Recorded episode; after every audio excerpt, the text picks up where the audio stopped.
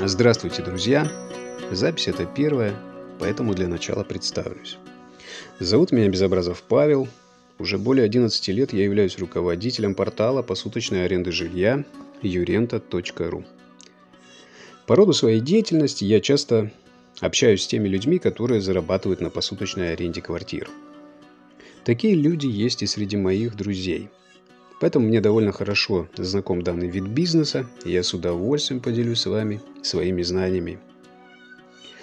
В основном выпуски будут рассчитаны на новичков, но не исключаю, что и профессионалы найдут для себя что-то полезное и интересное в наших выпусках. Прежде всего, давайте разберемся в том, кто снимает посудочное жилье. Познакомимся, так сказать, с клиентами.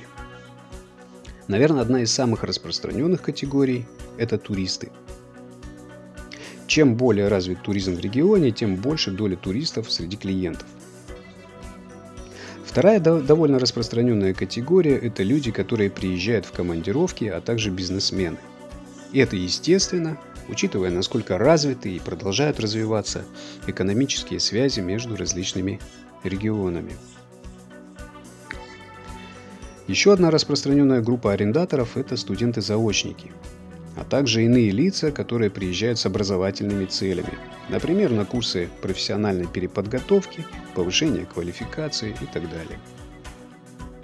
Часто квартиры посуточно требуются тем, кто сопровождает людей, приезжающих на лечение, реабилитацию, медицинскую консультацию или операцию в крупные федеральные медицинские центры – Нередко возникают ситуации, когда людям негде разместить тех, кто приезжает к ним в гости.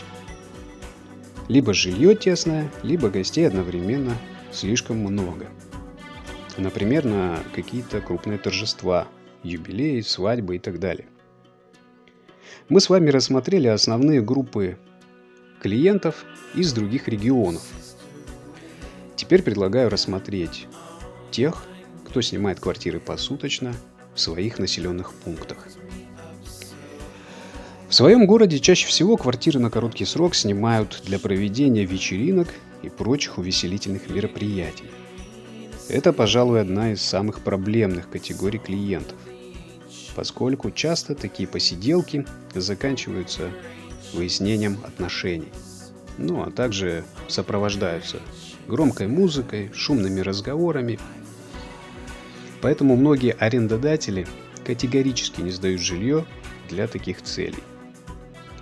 Поскольку доход может быть просто несоизмерим с теми проблемами, которые могут возникнуть.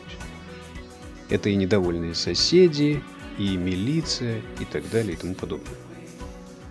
В одном из следующих выпусков мы обязательно рассмотрим вопрос безопасности в посуточной аренде. Вопрос этот очень важный, Поэтому подпишитесь, чтобы не пропустить этот выпуск. Еще одна довольно частая цель аренды квартиры в своем городе – это романтическая встреча. Бывает, что влюбленным просто негде побыть вдвоем, ну или они хотят как-то разнообразить свою жизнь.